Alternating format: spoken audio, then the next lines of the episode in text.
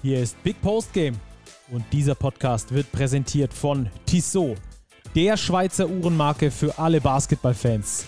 Als Partner der FIBA und offizieller NBA-Zeitnehmer ist Basketball für Tissot mehr als nur Sport vom Tip-Off bis zur Crunch-Time, sondern Lifestyle. Die sportliche Kollektion mit eigenen NBA-Uhren spiegelt das perfekt wider. Schaut mal rein unter www.tissotwatches.com. Und jetzt geht's los. Die weiße Weste gibt's nicht mehr. In der kompletten Liga ausverkauft. Einer hat sie noch an, wie immer, Robert Häusel. Grüße dich. Stacki, grüß dich. Wie läuft's?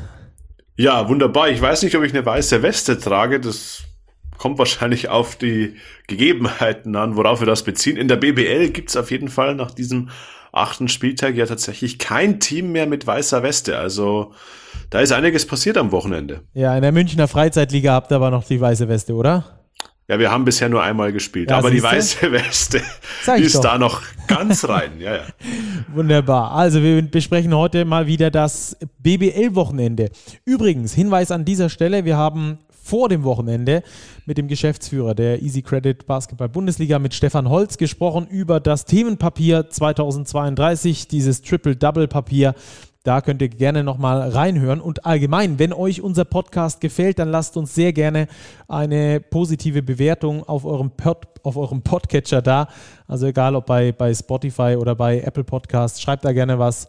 Gibt äh, am allerliebsten fünf Sterne, wenn es euch fünf Sterne wert ist hilft uns dann natürlich auch weiter, das Ganze voranzutreiben. Dieses Projekt hier tut uns einen großen Gefallen. Ansonsten, wenn ihr Rückmeldungen habt, dann schreibt uns sehr gerne über Twitter, über Instagram oder auch per E-Mail an äh, podcast.big-basketball.de. Wir diskutieren sehr gerne mit euch. Gab ja auch einiges zu diskutieren über das Themenpapier der BWL und über die Stellungnahme von Stefan Holz dort. Nicht alle waren super zufrieden, aber so ist das manchmal und deswegen gehen wir sehr gerne mit euch da in die Diskussion und äh, klären dann da eure und unsere Sichtweise. Ich glaube, das braucht der Basketball, um weiter vorankommen zu können. So, Robert, wir wollen jetzt auch weiter vorankommen und besprechen, wie gesagt, das BBL-Wochenende. Und wir teilen das heute mal ein bisschen anders auf als sonst. Ja, wir gehen so tabellarisch vor, weil es sortiert sich dann doch ein bisschen. Es hat vielleicht ein paar Wochen gedauert, aber ich habe mich bei unserem Power Ranking das wir zu Saisonbeginn erstellt haben und dem gleichzeitigen Blick heute auf die Tabelle schon etwas erinnert gefühlt, denn langsam sortieren sich die Teams oben ein, die wir auch oben erwartet haben. Genauso sieht es im Tabellenkeller aus. In der Mitte ist noch ein bisschen Fluktuation, da ist alles sehr, sehr eng, aber es kristallisiert sich schon einiges heraus. Genau, also wir haben heute mehrere kleinere Blöcke, wo wir Mannschaften zusammengefasst haben, die in Spielen gegeneinander gespielt haben, die jetzt ähm, in ähnlichen Tabellenregionen waren. Am Schluss gibt es dann wie immer den Two-Minute-Drill, die Starting Five und die TSO Overtime, denn der FIBA Europe Cup geht in den letzten Spieltag und da wollen wir euch natürlich aufklären, unter, auf was ihr achten solltet unter der Woche, wenn dann äh, Chemnitz, Bamberg und Kreilsheim ums, ums Weiterkämpfen fighten. Das also dann später in der Tissot Overtime. Jetzt aber erstmal zum Einstieg, Kurzzeit-Live-Spiel Chemnitz gegen Bamberg. Äh, die beiden haben sich ja schon häufiger getroffen in dieser Saison, gerade im FIBA Europe Cup. Ähm, aber die Teams jetzt in der BBL unterwegs und Bamberg mit einer sehr soliden Leistung. Und ich finde, das hat man selten gesagt in dieser Saison bisher. Ja, das sagen wir jetzt aber seit dieser Kaderveränderung, eigentlich seit der Länderspielpause. Seitdem Justin Wright Foreman nicht mehr dabei ist und Pat Miller das Ruder übernommen hat auf der Point Guard Position, da geht's mit dem Bamberger Spiel schon bergauf. Also solide, glaube ich, trifft's ganz gut. Da ist immer noch viel Luft nach oben, aber es wirkt deutlich homogener, es wirkt deutlich ausgeglichener einfach eine geschlossenere Mannschaftsleistung, die die Bamberger da regelmäßig jetzt an den Tag legen. Und es kommt dann auch nicht von ungefähr, dass sie das Auswärtsspiel in Chemnitz ja, unterm Strich deutlich gewinnen. 88, 75. Ich glaube, nie merklich im Rückstand gelegen. Also, das war schon in der Deutlichkeit für mich ein Stück weit überraschend. Ja, für mich auch, muss ich, muss ich äh, sagen vor allem äh, mit der Ruhe, mit der sie gespielt haben. Das ist ähm, eine Solidität, die sich da entwickelt hat. Das ist vielleicht in der Spitze nicht mehr ganz so viel rauf und runter, aber das ist genau das, was sich die Bamberger, glaube ich, von diesem Personalwechsel erwartet haben. Und einer, der besonders davon profitiert, gerade in diesem Spiel vor allem, ist Jaromir Bohacik. Den hatten wir ja bei der Eurobasket gesehen schon. Der war da mit dem tschechischen Team unterwegs, hat da natürlich auch einen Top-Point Guard mit dabei gehabt mit Thomas äh, Satoranski, der ihn da perfekt immer wieder eingebunden hat. Genau der Spieler hat ihm gefehlt in Bamberg. Mittlerweile scheint er den gefunden zu haben, weil er ein richtig gutes Spiel auch gegen Chemnitz erwischt hat. Ja, Jaromir Bohacik, wir wissen es, ist ein ausgewiesener Dreierschütze, der eben aber auch in Szene gesetzt werden muss. Und das passiert jetzt immer mehr. Er hat gegen Chemnitz vier Dreier verwandelt bei neun Versuchen, also wirklich auch eine gute Quote geworfen. Man merkt, er ist einer der Hauptprofiteure von dieser Umstrukturierung im Kader. Und ja, also das tut dem Bamberger Spiel einfach gut.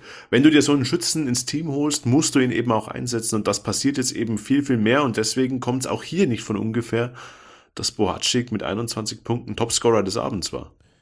Ja, zweite Personalie, die ich ganz interessant auch finde in der Folge jetzt, wenn man das so über die ganze Saison beobachtet, ist Spencer Reeves, der auch eine gute Leistung abgeliefert hat.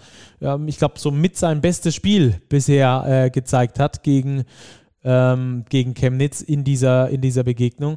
Ähm, er ist vielleicht auch einer, der so langsam aber sicher in die Rolle reinwachsen kann, wo ihn die Bamberger gerne hätten.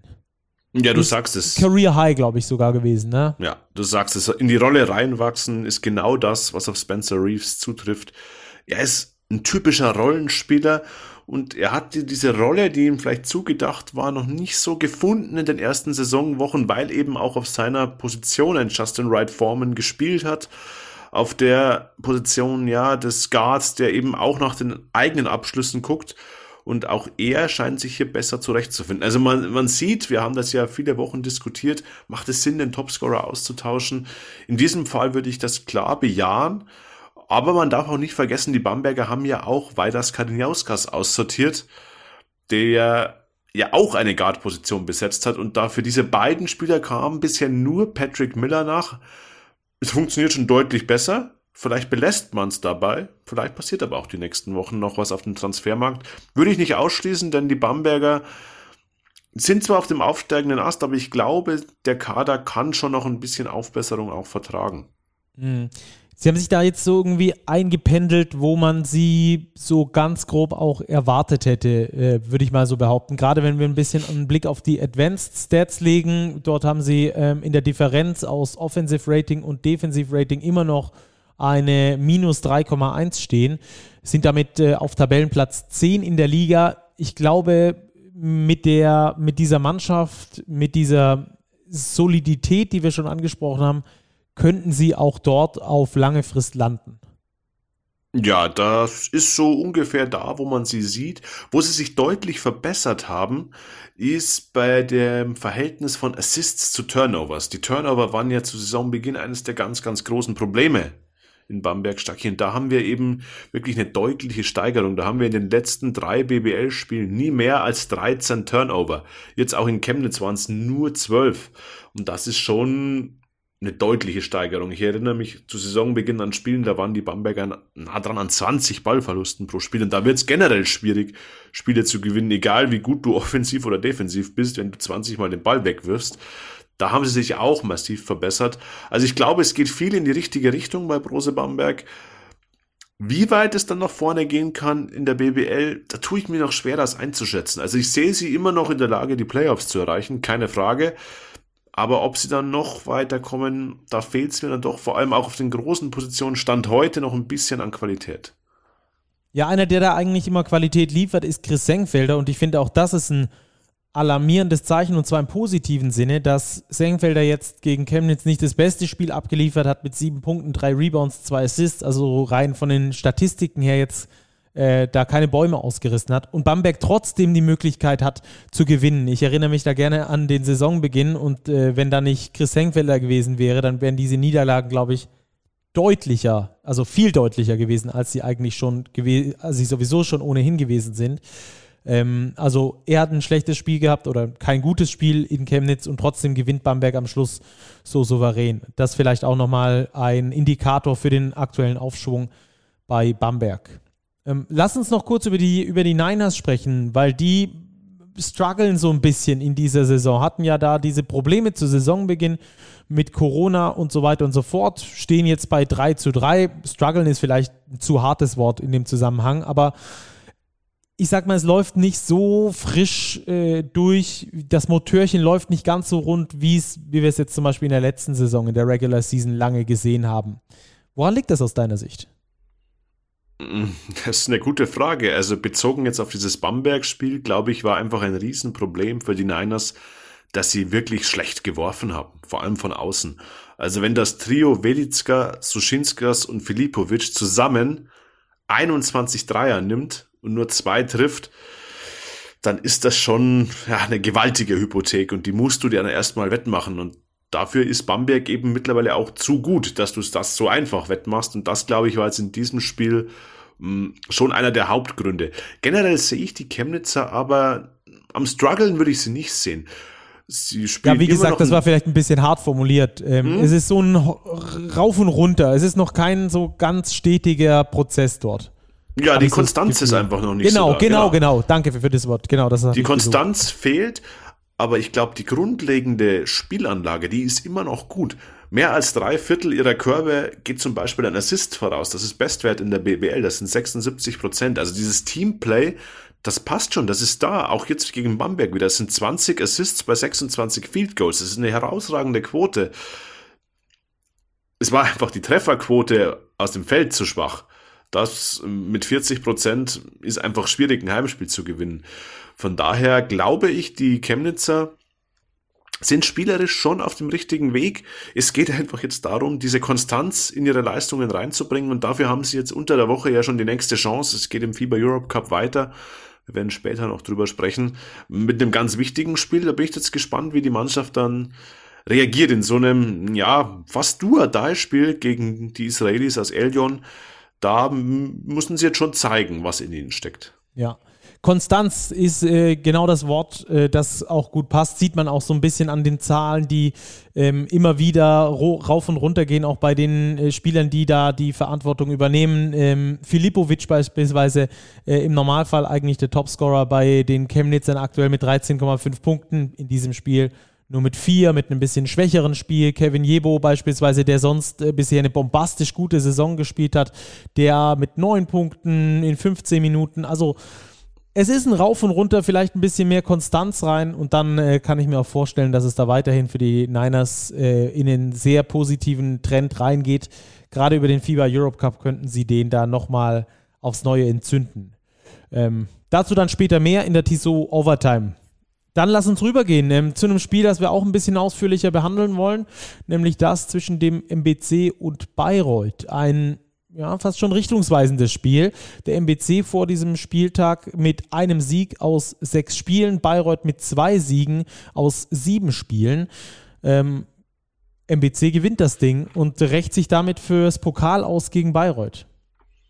Ja, das war ein ganz wichtiges Spiel, glaube ich, für, für beide Seiten, Stacki, weil ich glaube, dass beide Teams schon klar gegen den Abstieg spielen werden. Wir hatten die Bayreuther vor der Saison in unserem Power Ranking ja auch, glaube ich, auf 17 oder sogar 18 gerankt. Und das manifestiert sich jetzt so ein bisschen. Und der MBC, ja, sie schaffen es mal wieder, dank sehr, sehr guter Dreierquote, dank generell guter Quote aus dem Feld, fast 100 Punkte zu machen. Und das sind dann eben die Spiele, die der MBC dank der Offensivpower, die sie ohne Zweifel haben, eben in heimischer Halle gewinnt. Ja, und sogar plus 13 muss man natürlich so früh in der Saison auch schon mal an den direkten Vergleich denken. Also das ist schon mal ein ganz gutes Polster gegenüber dem MBC. Ja, gerade dieses, dieses Polster, der direkte Vergleich, den du ansprichst, ich glaube, das ist auf jeden Fall ein Thema, das auch im, im Hinterkopf äh, sein sollte bei diesen, bei diesen beiden Mannschaften, weil es schon sein kann, dass sie in der Nähe voneinander landen, irgendwo in der Tabelle und solche 13 Punkte sind nicht nichts, ja. Also theoretisch, wenn, es jetzt am Schluss äh, der Saison ist, beide Mannschaften haben irgendwie ihre sieben Siege eingesammelt und es geht darum, wer wird 16., wer wird 17., wer steht auf dem Abstiegsplatz und wer ähm, darf eben in der Liga bleiben, rein sportlich. Ähm, und du spielst das letzte Spiel, dann, dann würde das bedeuten, dass Bayreuth mit 15 gegen den MBC gewinnen müsste, um da das Ding umzudrehen. Und plus 15 zu gehen, Wissen wir selber, wissen wir, glaube ich, alle, die mal Basketball gespielt haben, dass das äh, nicht nur gewinnen heißt, sondern da musst du einen guten einen Sahnetag erwischen. Ähm, ich fand ganz interessant, was äh, der Coach der Bayreuther nach dem Spiel gesagt hat, Lars Marcel, ähm, dass seine Mannschaft deutlich beherrscht wurde vom MBC in diesem Spiel und dass sie unbedingt aufhören müssen, individuelle Fehler abzustellen, offensiv wie defensiv. Woran liegt es denn aus deiner Sicht, dass Medi Bayreuth das jetzt nicht so gut ähm, gemacht hat gegen den MBC und auch schon die letzten, das war die vierte Niederlage in Folge, ähm, es zurzeit nicht so richtig rund läuft? Ja, ist eine gute Frage, Stacki. Ich glaube, man müssen beim MBC schon auch generell einfach über Qualität der Spieler im Kader sprechen. Bei Bayreuth meinst du jetzt? Bei, bei, bei Bayreuth, ja, ja, ja absolut. Ähm, weil sie sind schon abhängig von einem Brandon Childress, der vor allem zu Saisonbeginn ihnen ja schon mal ein Spiel gewonnen hat. Aber da wissen natürlich die Gegner jetzt auch, was der so drauf hat, was der gerne macht. Und ja, und sonst ist auch hier beim Rest, der, vor allem der Importprofis, das Thema Konstanz. Da haben wir einen Ahmed Hill, der schon mal ein gutes Spiel macht, aber jetzt wieder zwei von acht geht. Ja, da ist ein Jackson Rowe, der in 27 Minuten eins von sechs wirft das sind halt dann Ausfälle, die du dir in dieser, in dieser Breite, in so einem wichtigen Spiel eigentlich kaum erlauben kannst, weil auch die Qualität der deutschen Spots jetzt auch im Vergleich mit dem MBC jetzt nicht alles überragend ist. Also da würde ich den MBC mit einem Mushidi, mit einem Bräunig, mit einem Bryant schon vor Medi Bayreuth sehen, die klar Basti Doret haben, aber dann ist halt da Kai Brun, Nat Diallo, Sascha Grant, der gar nicht gespielt hat. Also da ist die Qualität im Kader ja schon begrenzt, würde ich sagen. Und das, glaube ich, ist ein Problem. Und wenn dann eben zwei, drei Spieler wegbrechen oder ihre Leistung eben nicht konstant abrufen können, dann wird es einfach richtig eng. Ja. Im Lars Marcel hat auch hier gesagt, das Problem war eigentlich nicht die Offensive. Sie haben 83 Punkte gemacht. Die, äh, das Problem lag eigentlich in der Defensive, dass sie 96 kassiert haben. Ähm, wenn wir aber mal diese letzten vier Spiele, in denen sie jeweils verloren haben, mal zusammenrechnen, was sie da an Punkten im Schnitt gemacht haben, dann sind das 75,2 Punkte im Schnitt. Damit wären sie im Liga-Vergleich Tabellenletzter, was die Punkteausbeute angeht. Ist eine kleine Stichprobe, ist mir schon klar. Trotzdem ist das ein Anzeichen dafür, dass es aktuell auch offensiv nicht so ganz läuft, dass sich das vielleicht jetzt gegen den MBC ein bisschen in die richtige Richtung entwickelt. Aber ähm, das Problem bei Bayreuth, finde ich, liegt im Zusammenspiel, dass es ähm, im Zusammenspiel nicht funktioniert. Nur 13,75 Assists in den letzten vier Spielen im Schnitt. Da werden sie mit großem Abstand letzter in der Tabelle. Insgesamt nur 54 Prozent der erfolgreichen Abschlüsse geht überhaupt einen Assist voraus. Ähm, das ist der viertschlechteste Wert in der Liga. Und dann kommt noch hinzu, und ähm, da sehe ich dann wieder die individuellen Fehler, die Lars Marcel anspricht. Sie machen in Anführungsstrichen nur 12,7 Turnover im Schnitt. Äh, das klingt erstmal wenig in dieser Saison, aber sie spielen eine sehr, sehr niedrige Pace. Das bedeutet, dass sie weniger Angriffe haben als andere Mannschaften. Also muss man das in Relation setzen und wenn man das tut, dann bekommt man raus, dass 18,3 Prozent der Angriffe in einem Turnover enden, die Medi Bayreuth macht. Das ist der zweitschlechteste Wert der Liga. Also auch da haben sie, glaube ich, ein Problem und du hast Childress schon angesprochen, der lädt zwar viel Verantwortung auf seine Schultern, kann die aber nicht effizient ins Spiel einbringen. Und ich glaube, auch da liegt ein Problem, dass man ihm quasi sehr viel Verantwortung, vor allem Scoring-Last, auf die Schultern legt, er aber nur mit 0,87 Points per Possession keinen besonders guten Wert abliefert. Auch die, seine Quoten sind nicht gut, 30 Prozent von der Dreierlinie, ähm, unter 40 Prozent aus dem Zweierbereich. Also es ist nötig natürlich, dass es jemand, dass jemand Verantwortung übernimmt, aber vielleicht diese Zahlen sprechen zumindest dafür, dass es nicht selten auch erzwungen ist, weil es vielleicht nicht die zweite oder dritte Angriffslösung bei Bayreuth gibt aktuell. Ja, genau das ist das Problem, Stacki. Sie sind auf individuelle Qualitäten, auf Einzelaktionen oftmals angewiesen und wenn dann die Spieler nicht diese überragende Qualität haben, eben diese Aktionen konstant zu setzen, dann wird sich das über einen längeren Zeitraum negativ bemerkbar machen. Und das merken wir jetzt bei Medi Bayreuth. Also diese schwachen Assistzahlen, die schwachen Trefferquoten, das hat schon seine Gründe und ja, ich, ich weiß nicht, wie es Medi Bayreuth in, in den Griff bekommen will. Also vielleicht muss man auch hier nochmal über eine Nachverpflichtung nachdenken. Ist klar, sie haben Jared West schon geholt, einen Schützen für die Außenpositionen. Der passt da, glaube ich, auch ganz gut rein. Aber die Bayreuther müssen es wieder schaffen, mannschaftsdienlicher zu spielen, auch ihre Rollenspieler mehr ins Boot zu holen, um die nötigen Siege einzufahren, um da aus dem Keller wieder rauszukommen. Ja, vor allem sehe ich ein Problem darin, diese langsame Pace zu spielen, wenn du als Mannschaft es nicht schaffst, aus Angriffen äh, Punkte, also quasi aus, aus Setplays Punkte zu erzielen. Ähm, das, das, das beißt sich so ein bisschen aus meiner Sicht. Die spielen die viertlangsamste Pace der BBL. Auf der anderen Seite bedeutet das, dass du meistens auf äh, eine stehende Verteidigung draufläufst und dass du es dann spielerisch lösen musst. Also nicht über das Fastbreak, dass du, über den Fastbreak, dass du da in Überzahlsituationen kommst, sondern dass du es aus dem Spielerischen lösen musst. Und wenn das nicht funktioniert, dann hast du halt diese 1 gegen 1 Situationen, die halt oft ineffizient sind, wenn du halt keine Euroleague-Qualität im Kader hast. Also ich sehe da so ein bisschen ähm, die aktuelle äh, Entwicklung, das beißt sich aus meiner Sicht ähm, und, und ist deswegen vielleicht äh, nicht nur mit einer personellen Nachverpflichtung, sondern vielleicht auch mit einem kleinen Umdenken im System, mit einer höheren Pace beispielsweise, mit mehr Druck, mit, äh, mit dem Mehrerzeugen von Turnovers, also dass man da defensiv vielleicht nochmal anzieht, ähm, um dann offensiv leichtere Punkte generieren zu können. Ja, ist bestimmt ein Ansatz, den sich die Bayreuther bestimmt auch überlegen werden, weil das ist ja auch so ein bisschen ein Punkt, von dem der MBC profitiert direkter Konkurrent eben um den Klassenerhalt. Der MBC spielt eine höhere Pace, der MBC nimmt auch viele Abschlüsse aus individuellen Aktionen, keine Frage, aber das sind eben Einzelaktionen, die vielleicht mehr aus einem Schnellangriff kommen, die vielleicht auch höhere Erfolgsaussichten haben. Und ich glaube, dass das dann unterm Strich dazu führt, dass die Offense des MBC, wenn wir bei denen mal bleiben wollen, eben schon ein Stück weit effektiver auch funktioniert. Ja, bin ich bei dir. Die sind nämlich im Offensivrating auch ziemlich gut. 117 ähm, 117er Offensivrating haben die nämlich zu bieten, auch wenn die Defensive natürlich eine Katastrophe ist. Seit Jahren ist das äh, dasselbe bei den, bei, äh, den weißen Felsern. Aber die haben zumindest diese offensive Identität und versuchen da über schnelle, über viele Angriffe zu kommen, um dann ähm, ja, bei einem, an einem offensiv guten Tag ähm, das Ding halt ein paar Mal öfter reinzuwerfen als der Gegner. Ähm, auch ein Ansatz. Ob das jetzt äh, bis zum Saisonende das äh, Mittel ist, das da erfolgreicher ist, das will ich gar nicht behaupten. Das, äh, da, da würde ich auch keine Wette drauf eingehen.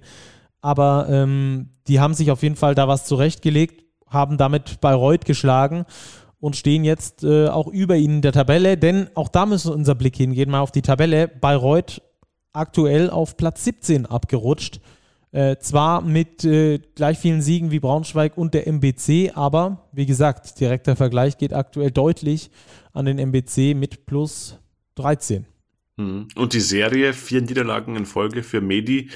Also der Trend geht eher nach unten und wir haben ja gesagt, Stucky sortiert sich ein bisschen. Vielleicht nehmen wir ein Team, das aktuell die rote Laterne trägt, auch noch gleich mit rein hier in die Diskussion, die Fraport Skyliners. Gleich, können wir gleich machen. Lass uns ganz kurz nach vorne blicken auf äh, Medi, nämlich die nächsten Spiele, die sind nämlich knüppelhart für die Bayreuther. Am kommenden Sonntag geht es gegen Bayern, den Samstag drauf gegen Alba und dann gegen die Chemnitz Niners. Also die nächsten Spiele werden nicht einfacher. Dann kommt, äh, dann müssen sie nach Göttingen und dann kommt es zum Derby gegen Brose Bamberg. Also pff, das ist, also wenn es ein knackiges äh, Programm gibt, dann das. Äh, und wie gesagt, vier Niederlagen in Folge. Jetzt werden gegen Bayern und Alba wahrscheinlich die nächsten zwei reinkommen im Pokalviertelfinale und in der Liga. Ähm, und und äh, danach wird es auch nicht einfacher, das Programm. Also ähm, nur mal das noch, um das zu unterstreichen. Jetzt aber rüber zu Frankfurt gegen Ulm, richtig. Ja, weil das war ja auch eine klare Nummer eigentlich für die Ulmer. Und die Frankfurter, glaube ich, die müssen uns auch ein Stück weit ja schon Sorgen machen. Die sind jetzt wirklich Tabellenletzter, einziges Team in der Liga, das nur einen Sieg auf dem Konto hatten, jetzt wieder 97 Punkte kassiert, 82 zwar selbst gemacht, aber minus 15 gegen Ratio vom Ulm, das ja wirklich auch mit Problemen zu kämpfen hat. Und das mit Ausnahme von Martina Skeben in Vollbesetzung, also auch mit Nachverpflichtung Marcus Lewis. Boah, Frankfurt ist auch eine ganz, ganz schwierige Nummer bisher in dieser Saison. Ja, bin ich bei dir. Ich finde, die Frankfurter zeigen immer Ansätze, dass sie zocken können, dass sie spielen können. Auch, ähm, auch mehrere Spieler, die sich da immer wieder herausstechend auch gut präsentieren. Und dann fallen aber wieder solche Viertel, dann kommen wieder solche Viertel zustande, wie das dritte gegen Ulm beispielsweise, dass sie mit 12 zu 31 verlieren. Also minus 19 in einem Viertel damit ist es natürlich unmöglich, nochmal irgendwie irgendwas zu gewinnen. Also auch selbst wenn du dann im letzten Viertel nochmal ein bisschen dran schraubst und dann irgendwie nochmal versuchst ähm, oder dann sogar nochmal plus sieben äh, im, im letzten Viertel gut machst, aber wenn du in einem Viertel minus 19 gehst, welches Spiel sollst du dann gewinnen? Also über Strecken funktioniert das bei den Frankfurtern, aber halt nie über 40 Minuten und genau das ist, glaube ich, gefragt, wenn du es wenn du es schaffen möchtest, die nötigen Siege zu erlangen, dass du in der Liga bleibst. Ja, Stichwort Konstanz. Auch hier fehlt es einfach an Konstanz. Und anders als bei den Niners Chemnitz, wo wir das Thema ja auch schon hatten, geht es nicht um Konstanz, eine Leistung über mehrere Spiele zu bringen, sondern erstmal konstant eine Leistung über 40 Minuten zu bringen. Weil die Ansätze, die man in Frankfurt sieht, die sind schon immer wieder ganz ordentlich, aber eben mit solchen Ausfallvierteln, wie du sie jetzt eben schon beschrieben hast, wird es echt einfach richtig, richtig schwer, die Spiele zu gewinnen, vor allem, weil sie offensiv halt auch nicht gut sind. Ja, das muss man das auch Das ist, glaube ich, das, groß, das größte Problem bei den Frankfurtern. Also wenn wir aufs Offensivrating schauen, 104,5 Punkte auf 100 Ballbesitzer gerechnet, das ist Platz 17 in der BBL mit deutlichem Abstand nach vorne. Also der 16. macht da schon über vier Punkte mehr, das sind die Hamburg Towers. Nur Braunschweig ist noch schwächer. Ja, spiegelt sich übrigens dann auch ähm, wieder, wenn wir einfach nur auf die erzielten Punkte pro Spiel schauen. Auch da bei den Frankfurtern nur 76,7 Punkte pro Spiel, die sie erzielen. Und mit 76,7 Punkten pro Spiel fällt das Urteil relativ leicht, dass das offensiv nicht genug ist. Dass in der Offensive das Problem der Frankfurter liegt. Ähm, auch da finde ich, schwierig. Es ist, in vielen Teams, dass es ausgeglichen ist, dass mal der eine Topscorer ist, mal der andere Topscorer ist. Aber bei Frankfurt ist das so, mm, ja, schwierig. Sehr schwierig. Vor allem mit Quentin Robinson, der auch noch acht Punkte sogar dazu steuert in 34 Minuten, aber der sage und schreibe minus 23 geht in diesem Spiel, in den, in den Minuten, in denen er auf dem Spielfeld steht. Also, boah. Ja, der Trend ist auch hier in Frankfurt wirklich in die falsche Richtung gerichtet. Aus den letzten neun Spielen acht Niederlagen, lediglich den MBC geschlagen. Ja gut, aus den letzten acht Spielen sieben Niederlagen, sorry, Stacki. Aber macht's nicht besser. Also, wenn wir jetzt auf das restliche Programm schauen, da geht's jetzt gegen Würzburg, Auswärtsspiel, dann Ludwigsburg, dann Rostock, Bonn, Berlin, Göttingen, also auch das ist sehr, sehr knackig bis zum Jahreswechsel. Und so Spiele wie jetzt zum Beispiel in Würzburg oder zu Hause gegen Rostock, ja. das sind dann schon Spiele, wo dann auch mal ein Sieg kommen muss. Klar, noch ist das rettende Ufer nicht weit entfernt, aber der Trend, ähnlich wie bei Mandy Bayreuth, zeigt bei den Fraport Skyliners aus meiner Sicht in die falsche Richtung. Ja, bin ich bei dir. Wenn du nach acht Spieltagen einen Sieg hast, äh, da eigentlich nur über die Wildcard überhaupt in der Liga geblieben bist, dann sollten da spätestens die Alarmglocken angehen.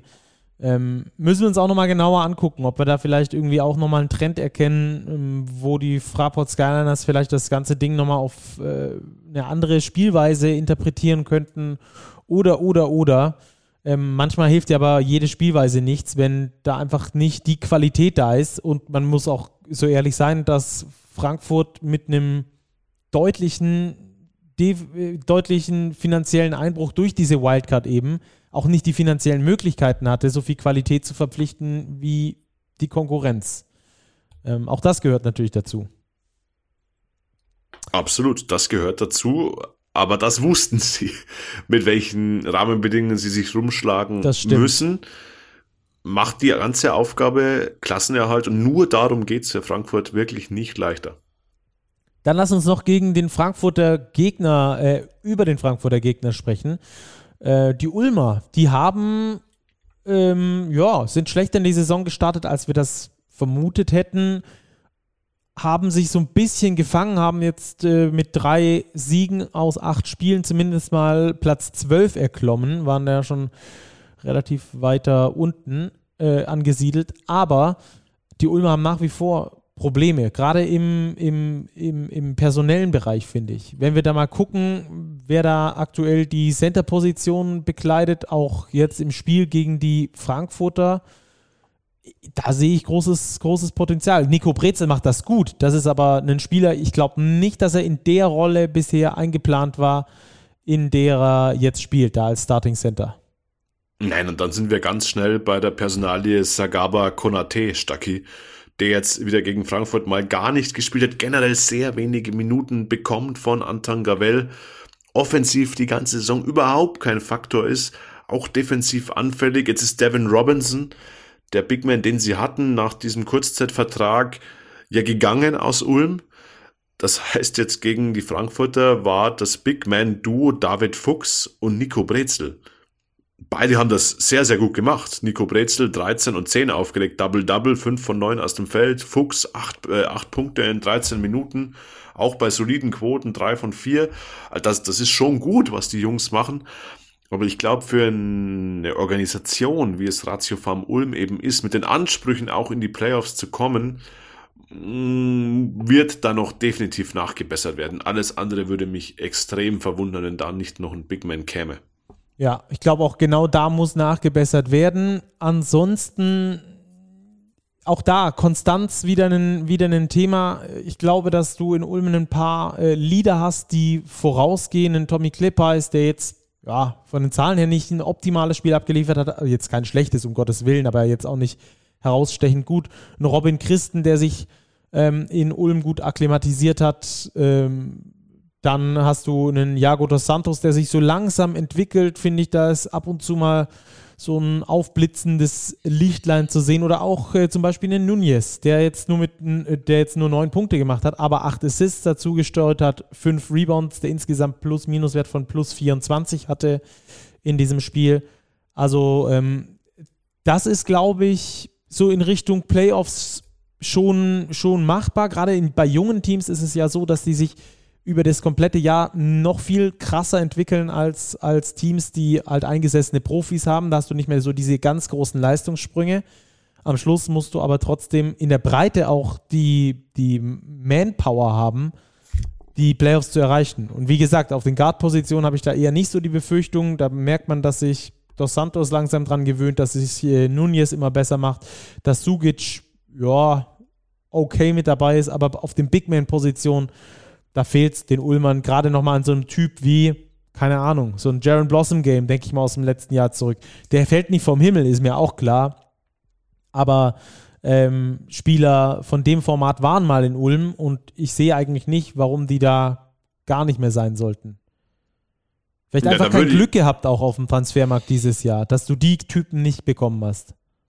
Ja, bestimmt also dieses Trio Kristen, Blossom Game und Thornwell war natürlich schon exorbitant gut. Die haben sie alle drei verloren.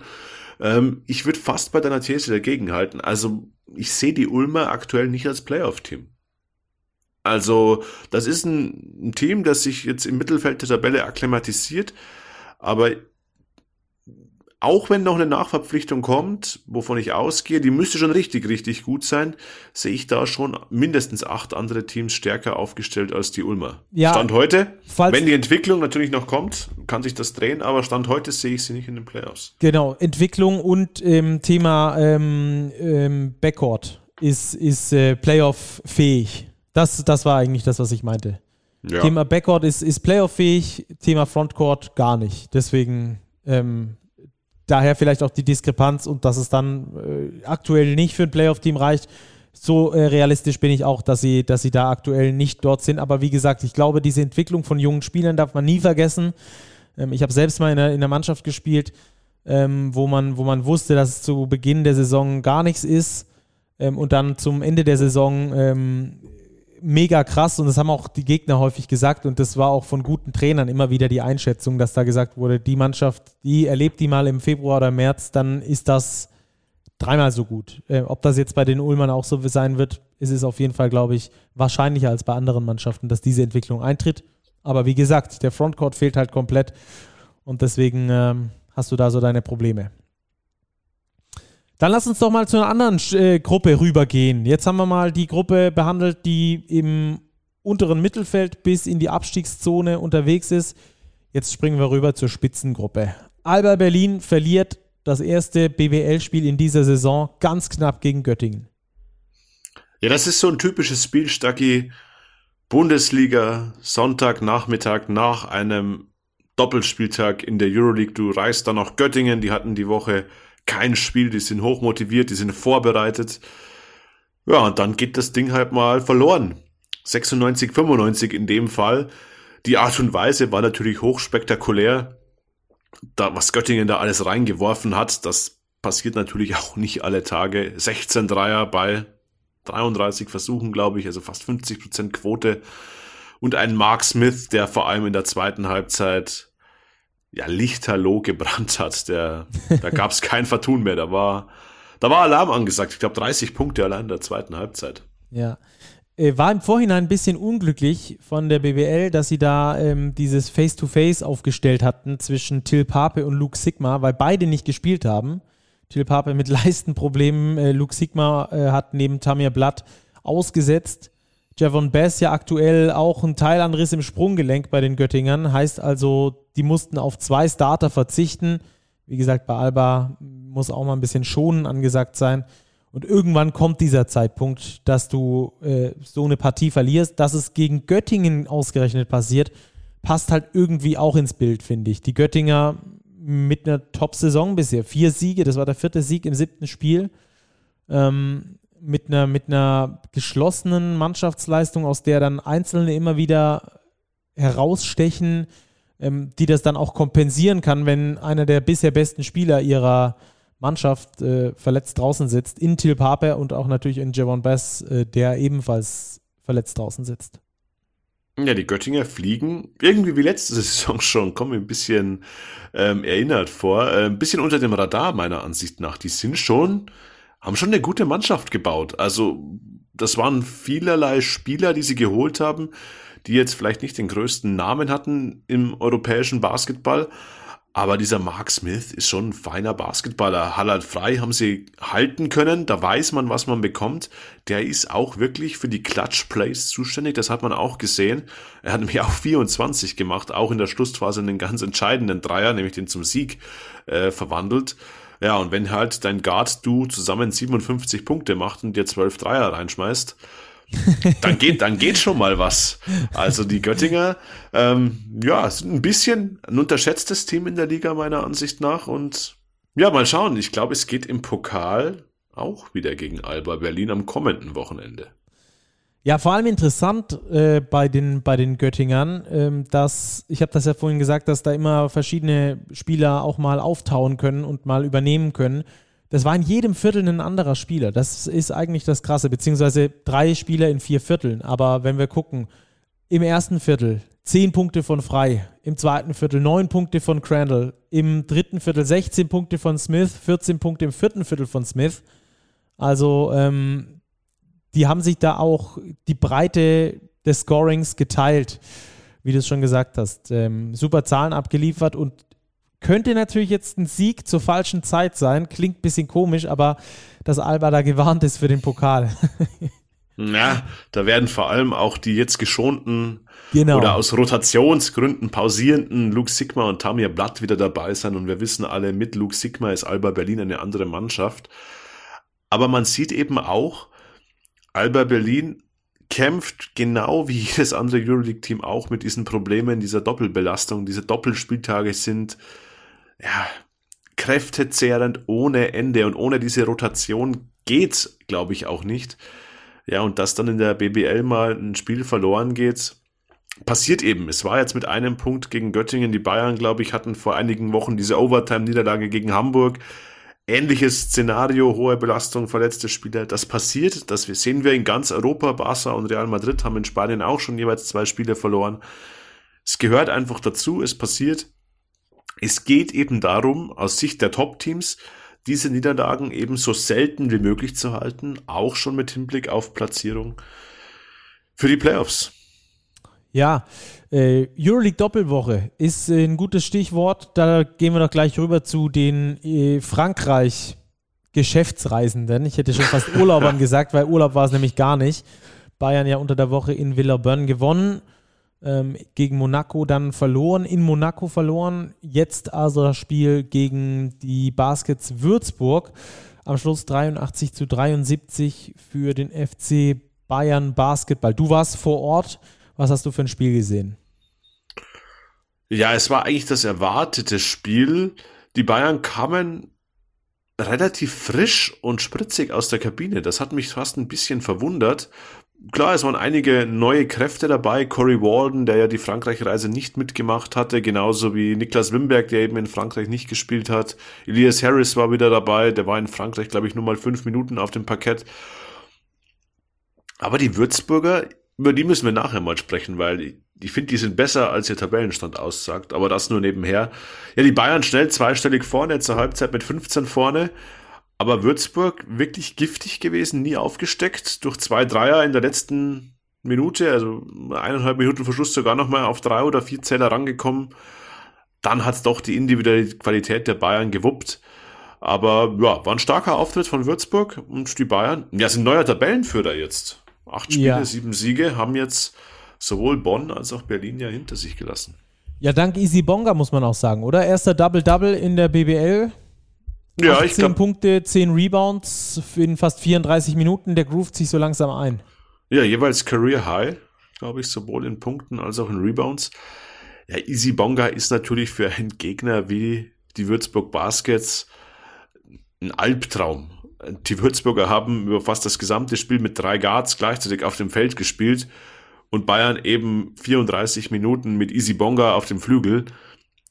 Das war ein Mismatch ohne Ende und Bonga hat eben auch gut von außen geworfen, er hat einfach über die Würzburger drüber geworfen, er hat gut gereboundet. Also da verändert Bonga das Spiel schon ganz, ganz massiv, ähm, vor allem auf diesem BBL-Level, weil er einfach eine Größe hat, die eigentlich kein Gegner in der Bundesliga auf seiner Position nur an, annähernd erwidern kann. Dann lass uns noch kurz über die Würzburger sprechen, die du gerade schon äh, angesprochen hast. Äh, Stanley Whittaker mit einem richtig guten Spiel. Der hat letztes Jahr noch in der Pro A gespielt und zwar für die PS äh, Lions Karlsruhe. War dort schon Topscorer in der Pro A. Kommt jetzt in die BBL und macht genauso weiter. 18,5 Punkte bisher im Schnitt, dazu 4,9 Assists. Das ist so einer der Newcomer schlechthin, finde ich, aktuell in der BBL, der auch so ein bisschen unter dem Radar fliegt. Ähm, macht, gegen macht gegen die Bayern wieder 20 er ist ein super Spieler, also sehr physisch.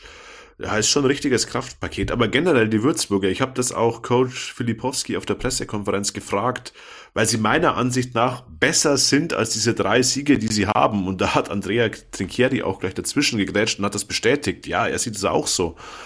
Die Würzburger, glaube ich, sind einfach noch ein junges Team, denen noch so ein bisschen diese, diese letzte, dieses letzte Quäntchen fehlt, die Spiele auch zu Ende zu bringen. Da hätten die jetzt in der Saison durchaus ein, zwei Siege mehr holen können. Klar, die Bayern sind nicht ihre Kragenweite, nicht ihr Maßstab. Das Spiel müssen sie nicht gewinnen.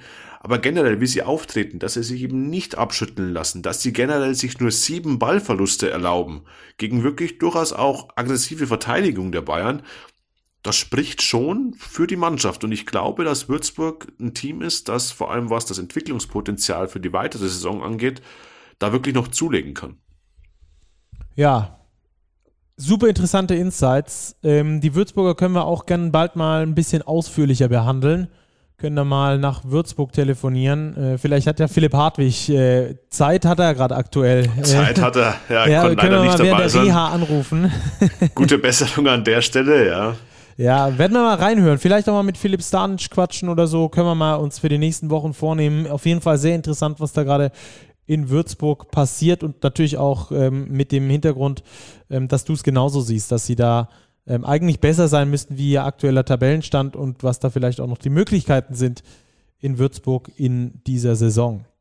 Ähm, dann lass uns noch ein drittes Spiel in dieser Kategorie, in dieser Spitzengruppe besprechen, über das wir natürlich sprechen müssen.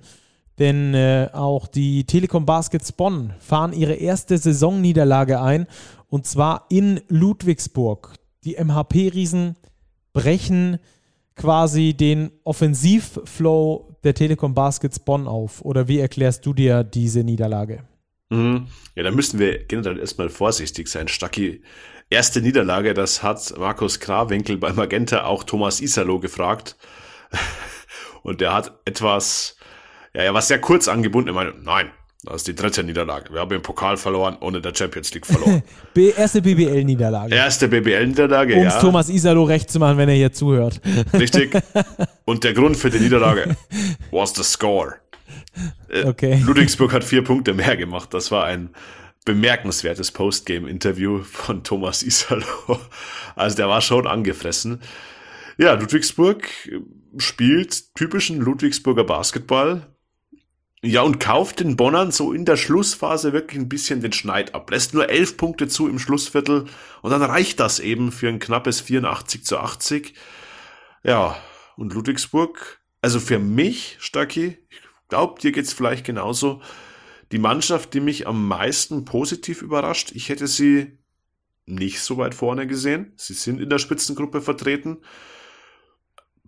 wenn wir ans Power Ranking denken, ich glaube, es hätte kein einziger Big-Redakteur die Ludwigsburger in den Playoff-Rankings getippt.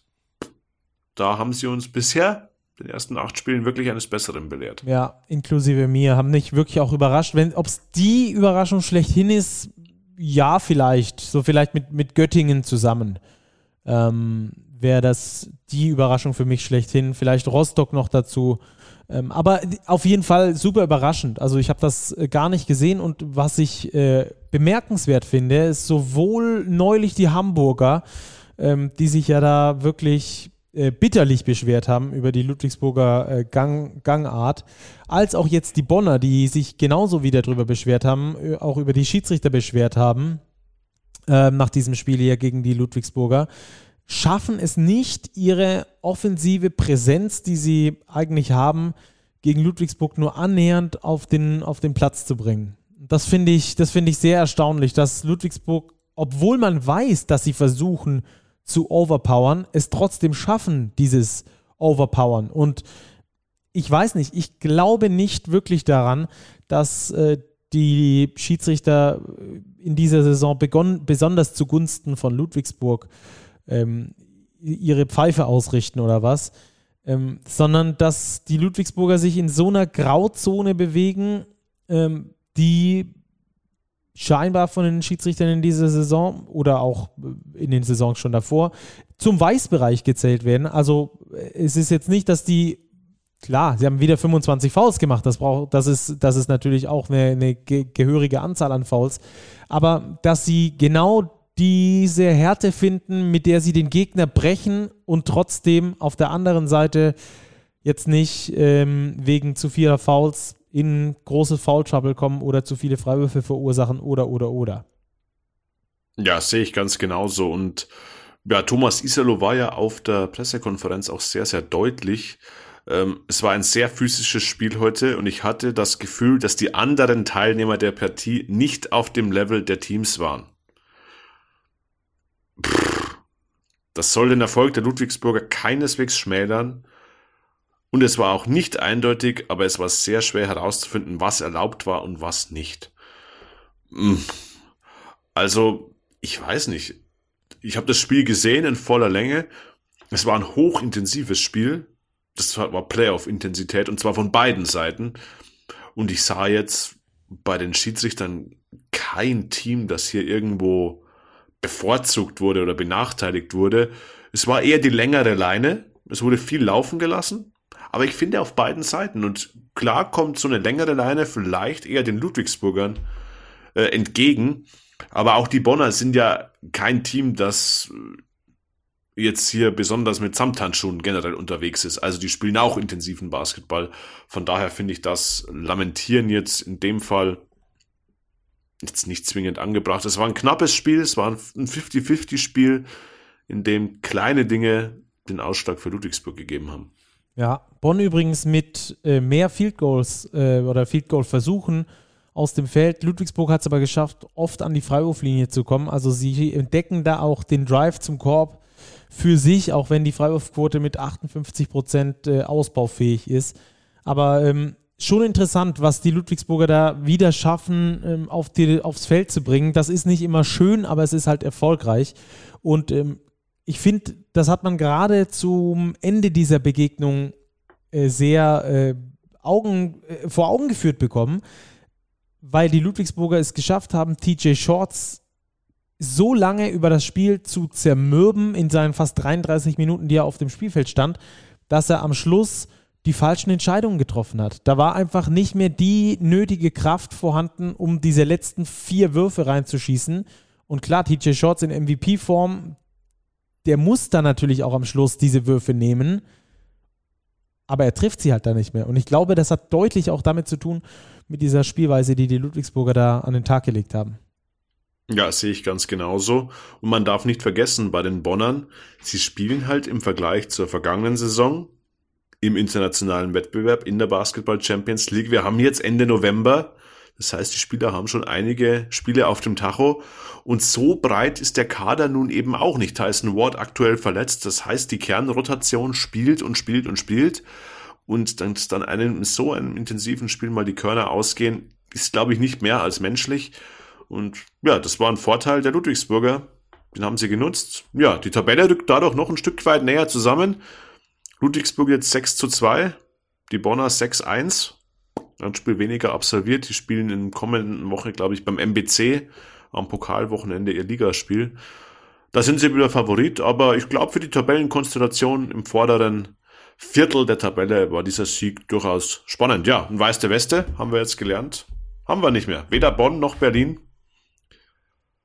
Noch ungeschlagen jetzt. Drei Teams mit nur einer Niederlage in der Spitze der Tabelle. Ja, Robert, lass uns rübergehen zum Two-Minute-Drill. Wir hatten es vor der Sendung gar nicht mehr besprochen, wer welches Spiel macht. Willst du starten mit Heidelberg-Rostock? Ja, kann ich sehr, sehr gerne machen. Heidelberg-Rostock. Ja, ja, war ein wildes Hin und Her. Ich glaube, 16 Führungswechsel. Am Ende sind es die Heidelberger, die das Ding knapp ziehen mit 94, äh, 91, 84 ganz langsam durch extrem viele Freiwürfe in der letzten Minute, in den letzten zwei, drei Minuten. Da haben sie den Rostockern ein bisschen den Zahn gezogen, generell 28 Punkte im Schlussviertel erzielt. Ja, die Rostocker dezimiert, ohne ähm, Derek Alston Jr., ohne Nigel Pearson, ohne Till Gloger unterwegs. Da haben drei Rotationsspieler gefehlt wegen Erkrankung oder aus persönlichen Gründen. Und das, glaube ich, könnte schon so ein Zünglein an der Waage gewesen sein für die Rostocker. Ja, die jetzt auch ein bisschen diesen Schwung von Saisonbeginn verloren haben. Jetzt vier Spiele in Folge verloren, bei einer ausgeglichenen Bilanz stehen 4-4. Ja, und die Heidelberger, die haben mal wieder einen Sieg geholt, stehen jetzt 3 zu 4 im Mittelfeld der Tabelle, Platz 10. Also ich glaube, die Heidelberger sind voll im Soll.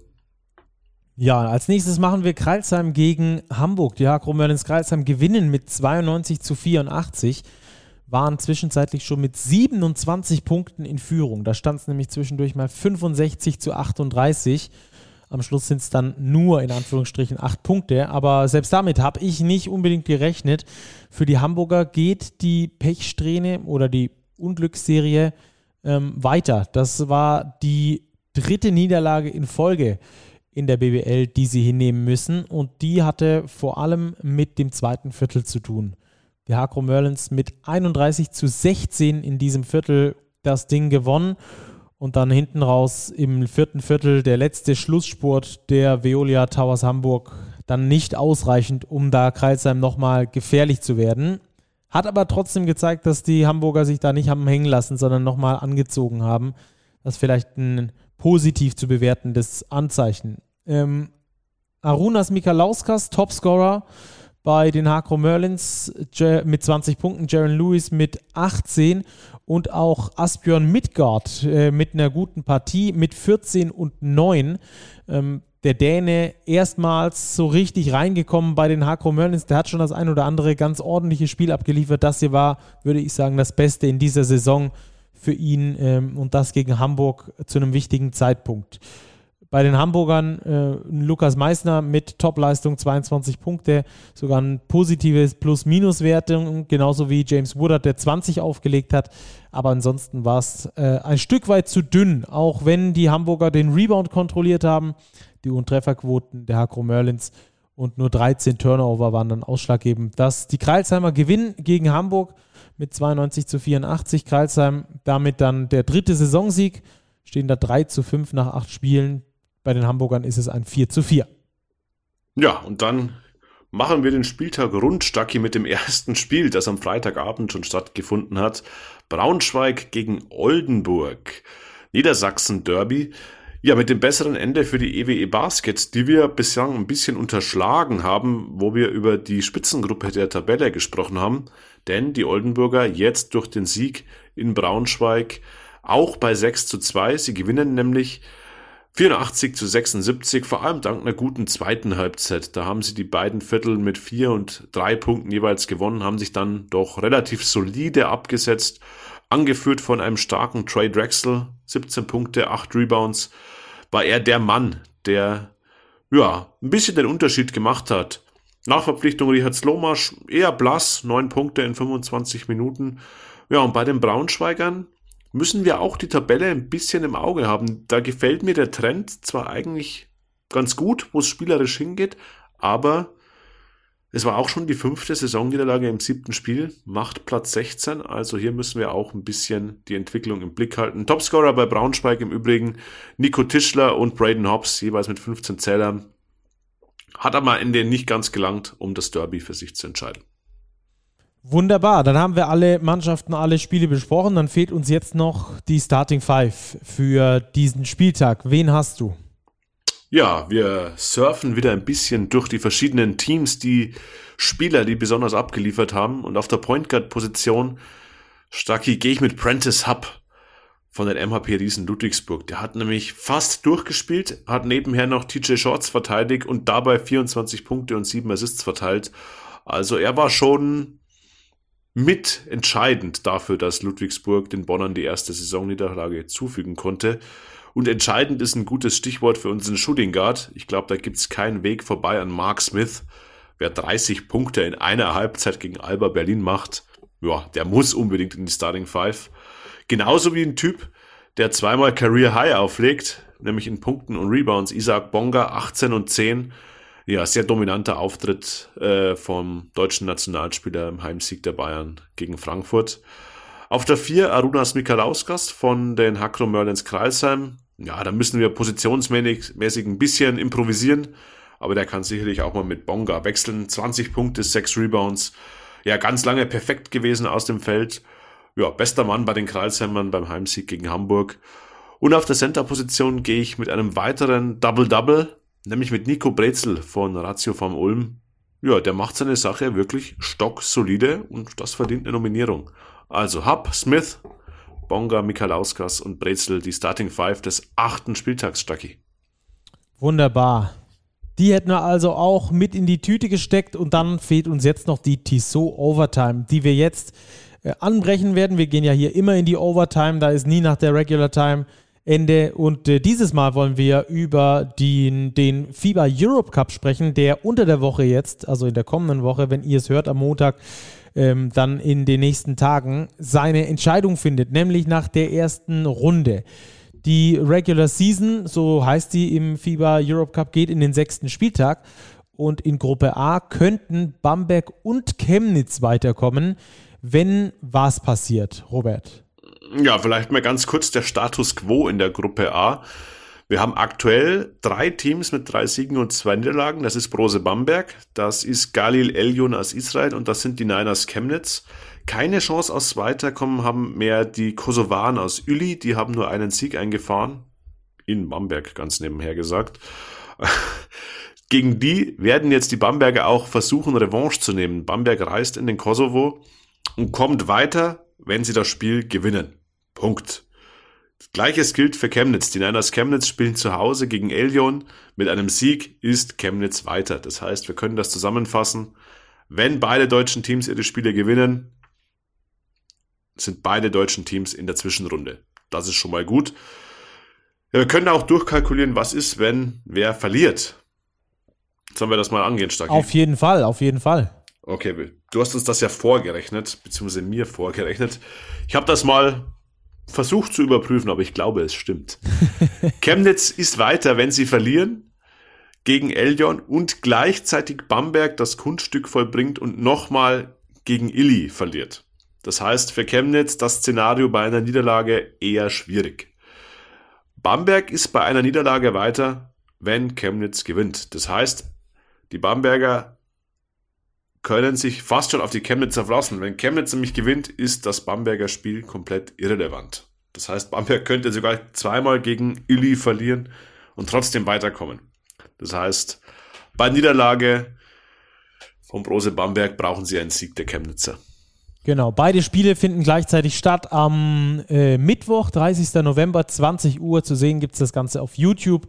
Könnt ihr einschalten, könnt ihr auch beide Streams gleichzeitig laufen lassen und dann gucken, was auf den beiden Plätzen passiert. Also ein Sieg äh, bringt beide Mannschaften weiter, jeweils ein Sieg.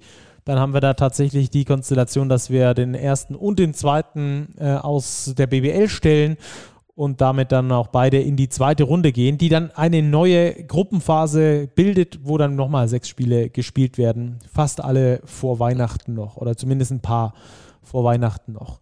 Ähm, ja, und Bamberg könnte natürlich dann, wie es Robert gerade schon gesagt hat, auch davon profitieren, dass Chemnitz äh, gewinnt. Dann werden sie nämlich auch weiter in ihrer Gruppe. Und dann schauen wir noch runter in die Gruppe H, denn die Hakro Merlins Kreilsheim haben sich da durch einen Sieg gegen den äh, Gruppenersten, und zwar einen dicken Sieg gegen den Gruppenersten, 102 zu 81 am letzten Mittwoch, eine gute Chance erarbeitet, jetzt also auch über einen Sieg sich zu qualifizieren für die nächste Runde, Robert. Ja, auch hier mal ganz kurz der Status quo. Krajova, der rumänische Vertreter, der ist sicher durch mit 4 zu 1 Siegen, aktuell auf Platz 1. Dann kommen die Hakro Merlins, drei Siege, zwei Niederlagen und ihr kommender Gegner Voluntari, ebenfalls aus Rumänien. Und du hast es gesagt, mit einem Sieg ist alles klar. Da sind die Kreisheimer definitiv weiter, je nachdem wie das andere Spiel ausgeht, vielleicht sogar auch als Gruppensieger. Aber sie können sich sogar eine Niederlage leisten, da sie das Hinspiel gegen Voluntari relativ deutlich gewonnen haben, nämlich mit 13 Zählern, äh, mit 15 sogar. Genau. 15. Das heißt, sie können sich eine Niederlage mit maximal 14 Punkten erlauben, um weiterzukommen. Das heißt, Fazit Kreisheim, die nächste Runde ist erreicht bei Sieg oder Niederlage mit maximal 14 Punkten. Das sollte doch machbar sein, oder Stacki? Ich denke ich auch, denke ich auch. Das Ganze steigt ebenfalls am Mittwoch, 30. November, da aber um 19 Uhr unserer Zeit, auch auf YouTube. Also da könnt ihr drei Mannschaften gleichzeitig äh, spielen sehen und immer mal hin und her switchen. Das Ganze gibt es dann natürlich for free für euch äh, zu gucken. Ich, ich bleib dabei, Stacki. Ja. Ich glaube, ein deutsches Team kommt sehr, sehr, sehr, sehr weit in diesem Europe Cup. Mindestens eins. Das würde mich freuen auf jeden Fall. Das wäre eine coole Nummer. Ähm, danach, wie gesagt, geht es ja dann in der Second Round weiter im FIBA Europe Cup, die dann äh, auch heißt wieder Gruppenphase, wieder Vierergruppe, wieder sechs Spiele. Und ähm, dann geht es dann weiter ins K.O.-System, in die Playoffs. Ähm, das ist also ziemlich interessant, weil dann dort Hin- und Rückspiel gespielt werden, also keine Best-of-Serie, sondern Hin- und Rückspiel und dann werden da die Ergebnisse zusammengezählt. Ja, das war's. Der FIBA Europe Cup also findet die erste Entscheidung. Das ist auch der erste europäische Wettbewerb, der in irgendeiner Weise irgendein Ausscheiden ähm, möglich macht für eine BWL-Mannschaft. Könnte also sein, dass wir da drei BWL-Mannschaften weiterhin drin haben. Kann aber auch sein, dass wir nur zwei weiterhin oder nur eine weiterhin dabei haben. Wird also spannend zu sehen sein. Robert, das war's eigentlich für diese Woche, oder? Haben wir noch irgendwas zu besprechen? Nee. Kurze Trivia. Stacki, wie viel, weiße, wie viel weiße Westen gibt es denn noch bei Teams im FIBA Europe Cup? Boah. Ähm, ich würde tippen zwei. Mal ganz einfach so ins Blaue reingetippt. Passend zu unserem Folgentitel, keine einzige. Ha. Jedes Team im FIBA Europe Cup hat schon mindestens einmal verloren. Robert, du bist einfach unser Statistiker. Weiße Weste passé. In diesem Sinne eine schöne Basketballwoche. Genau, macht's gut, schaut viel Basketball und meldet euch bei uns, wenn ihr was zu diskutieren habt. Ansonsten nochmal der Hinweis auf unsere vergangene Folge mit dem Geschäftsführer der Easy Credit Basketball Bundesliga. Bis dahin, macht's gut und lasst uns eine positive Bewertung da. Bis bald, ciao, ciao.